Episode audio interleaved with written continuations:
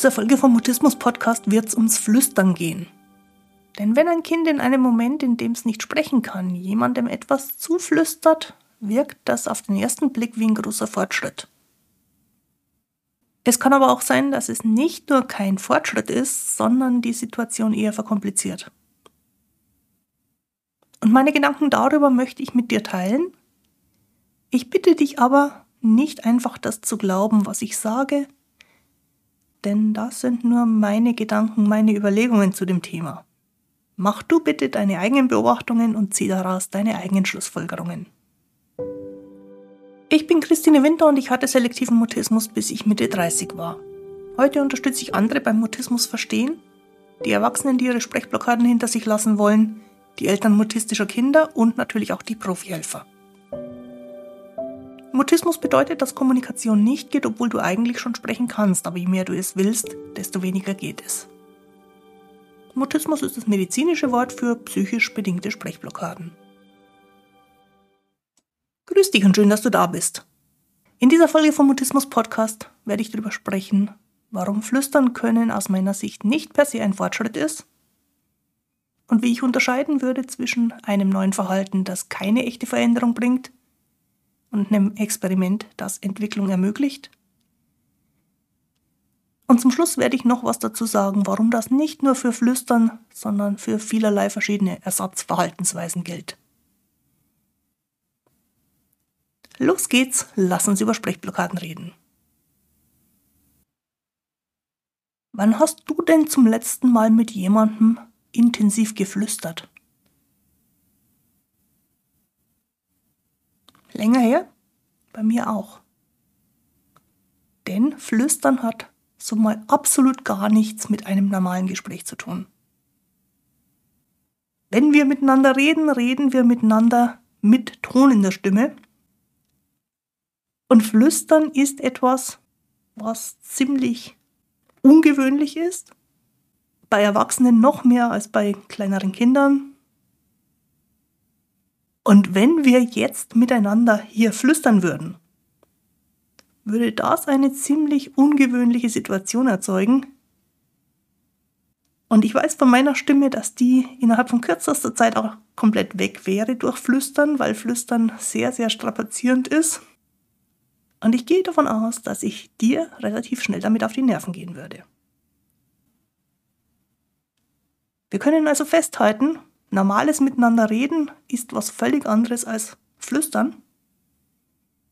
Und wenn wir uns dennoch aufs Flüstern verlegen würden, würde das eine ziemliche Unnormalität in diese Situation bringen.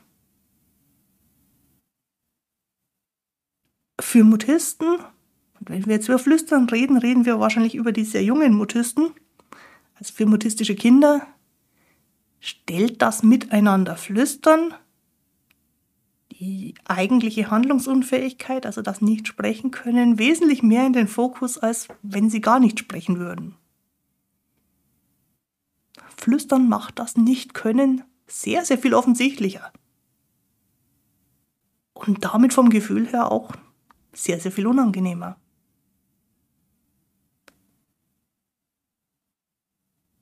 Jetzt reagieren aber Erwachsene oftmals darauf, wenn Kinder, die sonst nicht sagen, das Flüstern anfangen, sehr positiv und verstärkend.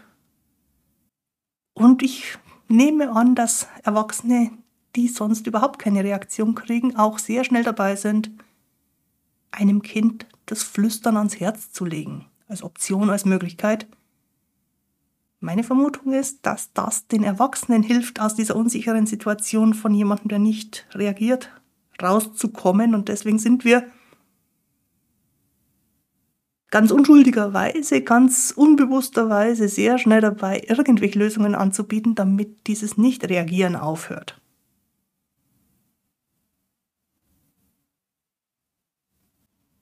Das heißt für das mutistische Kind aber noch lange nicht, dass da jetzt ein Kontakt besteht, der als positiv erlebt wird.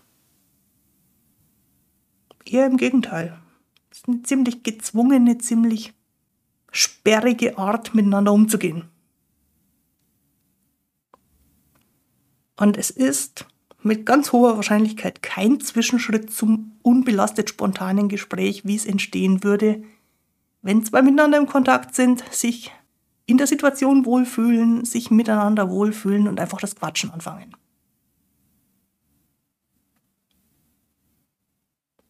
Und dennoch verschafft, wenn ein Kind, das sonst nicht reagiert, das Flüstern anfängt, das dem Gegenüber so einen Eindruck von, klappt ja jetzt irgendwie. Ist zwar überhaupt nicht das, was eigentlich sein sollte, aber zumindest passiert irgendwas.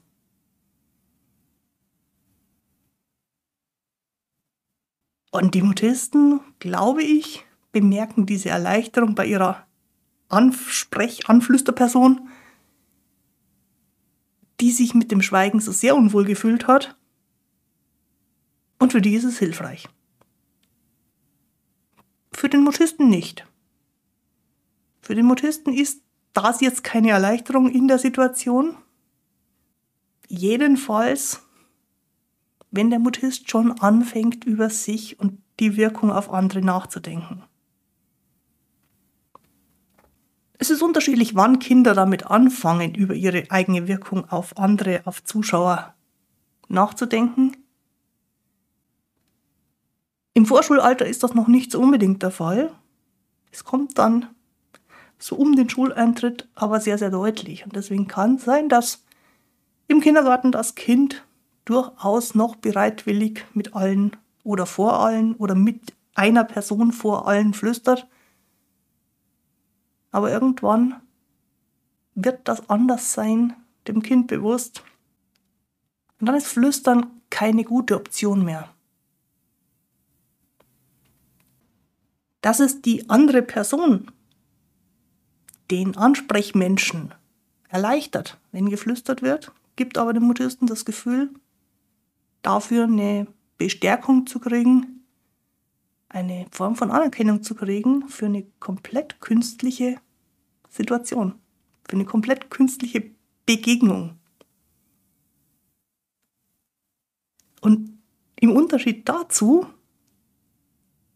ist die normale, natürliche Kommunikation, also der Ausdruck mit Stimme, mit Worten, das Gespräch, sonst immer, zum Beispiel daheim in der Familie, völlig unbeachtet normal eben.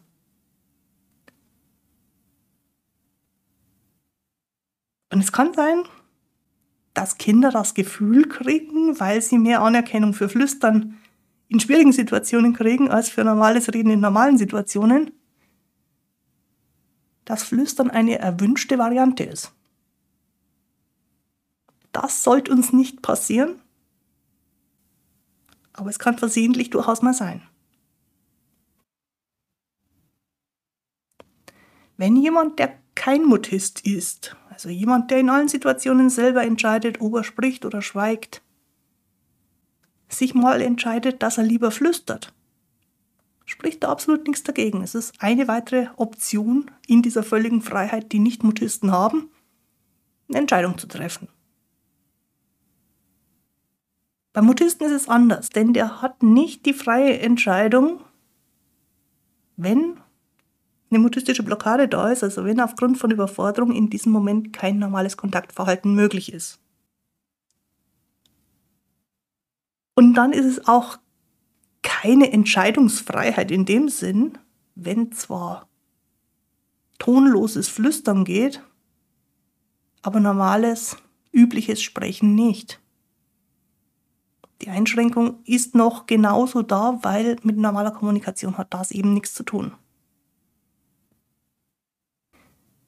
Und deswegen würde ich sagen, wer nur flüstern kann oder als Alternative gar nicht reagieren kann, hat im Hinblick auf Kommunikation auf lange Sicht betrachtet noch nichts erreicht.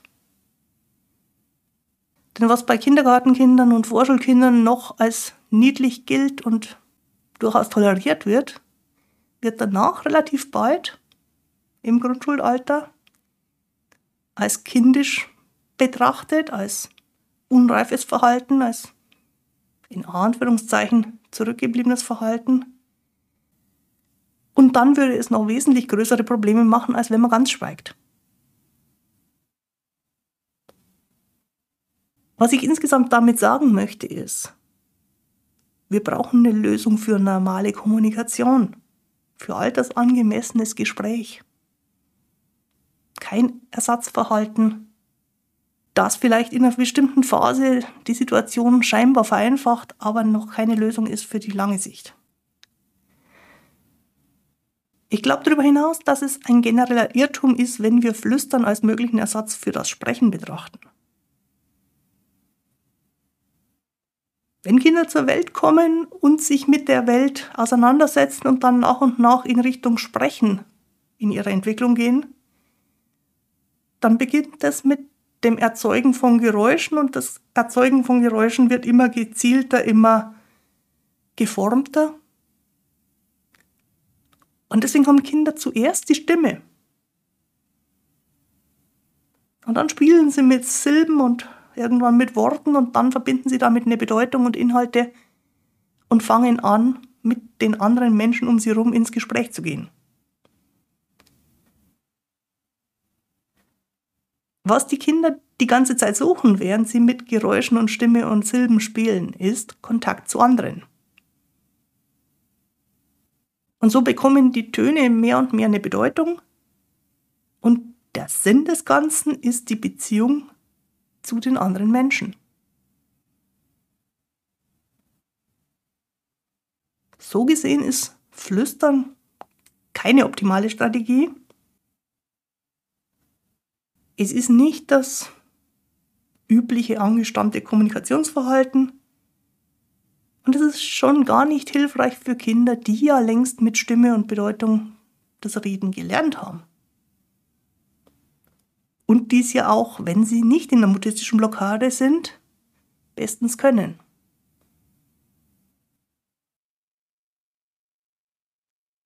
Ich habe es vorhin schon gesagt, wenn Sprechen momentan nicht geht, sehe ich die Aufforderung an ein Kind, stattdessen zu flüstern, recht kritisch. Da wird von uns Erwachsenen, statt an der Situation etwas so abzuändern, dass normales Sprechen wahrscheinlicher wird, dem Kind eine neue Aufgabe gegeben. Dann flüstere es halt.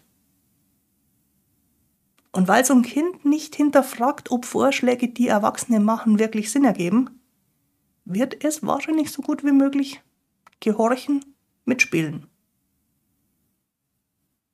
Und dann ist für das Kind das Flüstern plötzlich etwas, das man tun muss, wenn man nicht sprechen kann.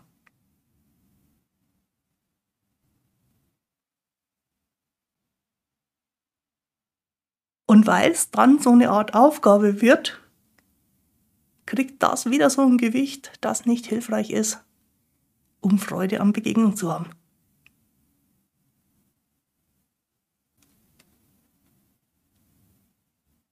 Jetzt könntest du mir entgegenhalten, dass so ein Ersatzverhalten ja nicht unbedingt zwingend schlecht sein muss.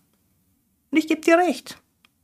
Manchmal braucht man irgendeinen Zwischenschritt, um von dem, was man noch nicht direkt kann, zu überbrücken. Und vielleicht ist so ein Ersatzverhalten ja dann tatsächlich sinnvoll. Für mich gibt es da zwei unterschiedliche Szenarien, zwei unterschiedliche Anwendungsfälle für das Ersatzverhalten, das an die Stelle von im Moment nicht sprechen treten kann. Der erste Fall, das Ersatzverhalten ist eine Reaktion auf die Erwartung von jemand anderem und wird daher wie ein festes Ritual abgespult. Also die Erwartung kommt, das Kind soll jetzt flüstern und das Kind reagiert drauf und zwar immer gleich, auf die gleiche Weise, vielleicht sogar mit den gleichen Worten, mit der gleichen Haltung. Und man erkennt dieses Ritualisierte daran, dass es immer identisch abläuft. Und, das ist das Problem dabei, dass es nicht dazu führt, dass die Situation sich entspannt oder normaleres Sprechen entsteht. Und damit hätte sich im günstigsten Fall nichts verschlechtert, aber es hat sich eben auch nichts zum Besseren verändert. Denn die normale Kommunikation, so wie sie dem Kind in anderen Momenten völlig selbstverständlich ist, wird in einer solchen ritualisierten Situation nicht entstehen. Und zwar jetzt nicht und wahrscheinlich auch in Zukunft nicht.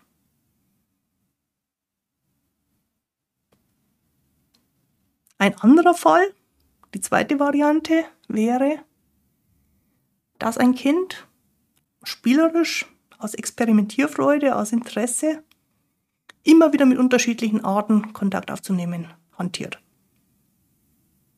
Und eines von vielen Experimenten, auf andere zuzugehen, ist, leise zu reden oder zu flüstern oder lieber statt dem eigentlichen Fragesteller einer dritten Person etwas zuzuflüstern,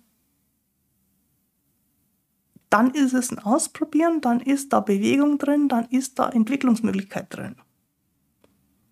Und die Ansprechpartner können das unterstützen, indem sie authentisch reagieren, ohne bestimmte Erwartungen zu haben, weil das Kind spielt jetzt gerade, experimentiert jetzt gerade, weiß ja selber noch nicht, was dabei rauskommt. Und die erwachsenen Gesprächspartner sollten dann auch keine bestimmten Forderungen stellen, weil sie jetzt Probanden in einem Experiment sind und völlig offen ist, was da als nächstes passieren wird. Und der kleine Experimentierer und die großen Experimentierpartner finden es gemeinsam raus.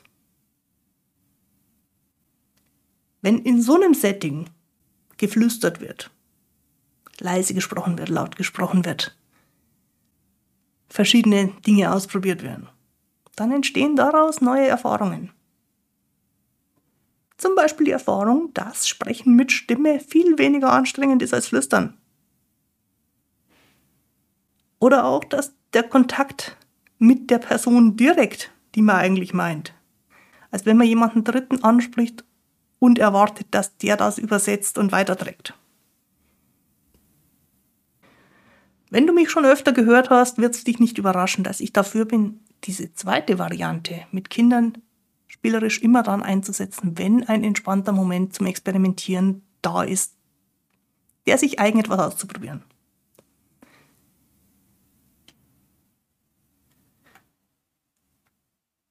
Ich bin ein großer Fan von kindlicher Neugier, von Experimentierfreude von Erwachsenen und Kindern gemeinsam von rausfinden, was funktioniert und mehr davon machen und vom rausfinden, was nicht funktioniert, sodass man es nach und nach weglassen kann. Und meine persönliche Erfahrung ist, dass das allen Beteiligten durchaus Spaß macht. Wenn aber ein Kind bereits in der mutistischen Blockade drin ist, solltest du das in solchen Situationen erst gar nicht probieren. Denn ein Kind in der mutistischen Blockade ist ja handlungsunfähig, kann auch nicht entscheiden, was jetzt gerade geht oder was nicht geht. Und wenn du dann Vorschläge machst, werden die wahrscheinlich als Anweisungen verstanden und das Kind wird so gut wie möglich versuchen, das erwartete Verhalten abzuspulen. Aber es macht dabei keine angenehme Erfahrung und es findet dabei nichts raus, was es gerne wiederholen möchte. Das Ziel beim Experimentieren ist ja, dass das Kind entscheidet, was es ausprobieren will, weil es daran jetzt gerade Spaß hat.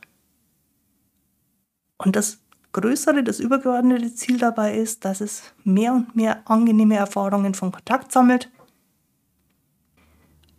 und in der Folge in immer mehr Situationen diese gleiche Freude an der Kommunikation hat wie in den anderen Lebensbereichen, in denen mutistische Blockaden nie vorkommen.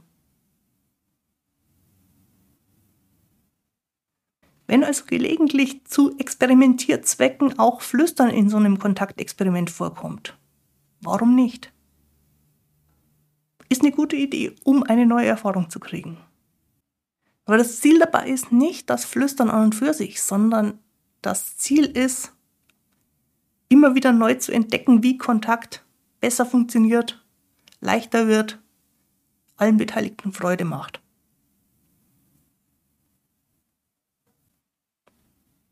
Wenn du jetzt den Gedanken hast, dass bei deinem Kind oder Jugendlichen oder bei dir selber das Flüstern eh kein Thema ist.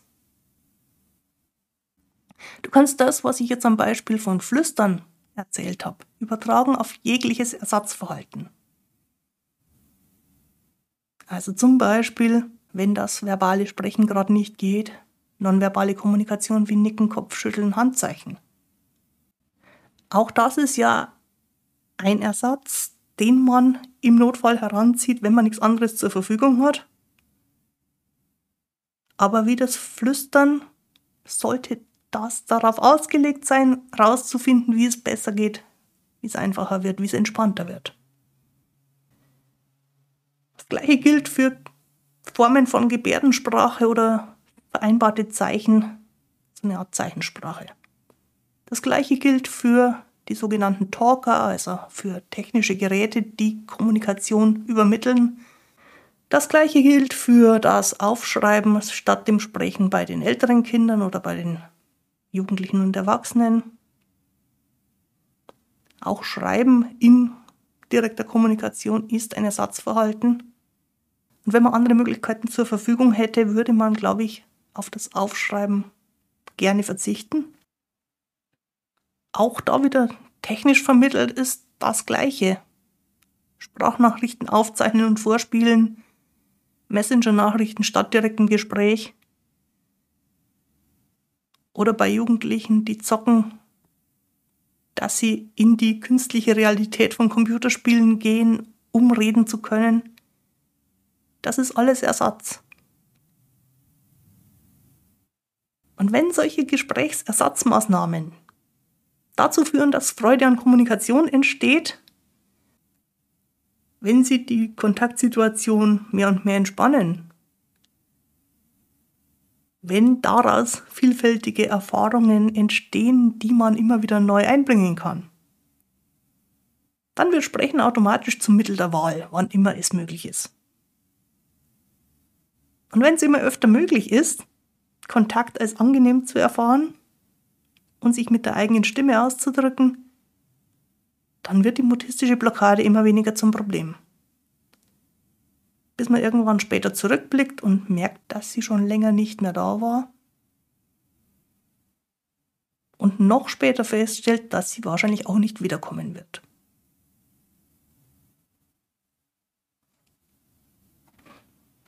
Zusammenfassend möchte ich damit sagen, es macht für jemanden mit selektivem Mutismus noch keinen entscheidenden Unterschied, wenn er oder sie sich zum Flüstern oder zur Zeichensprache oder Chatnachrichten überwindet. Denn miteinander im direkten Kontakt sprechen wäre viel leichter und kommunikativer und viel normaler. Bei der Unterstützung von Mutisten sollten wir deswegen darauf achten, was sie brauchen, um Kontakt als positiv zu erleben und um Leichtigkeit im Umgang mit anderen zu erfahren. Denn wer sich sicher und wohl fühlt, hat nicht das Bedürfnis, mit anderen zu flüstern.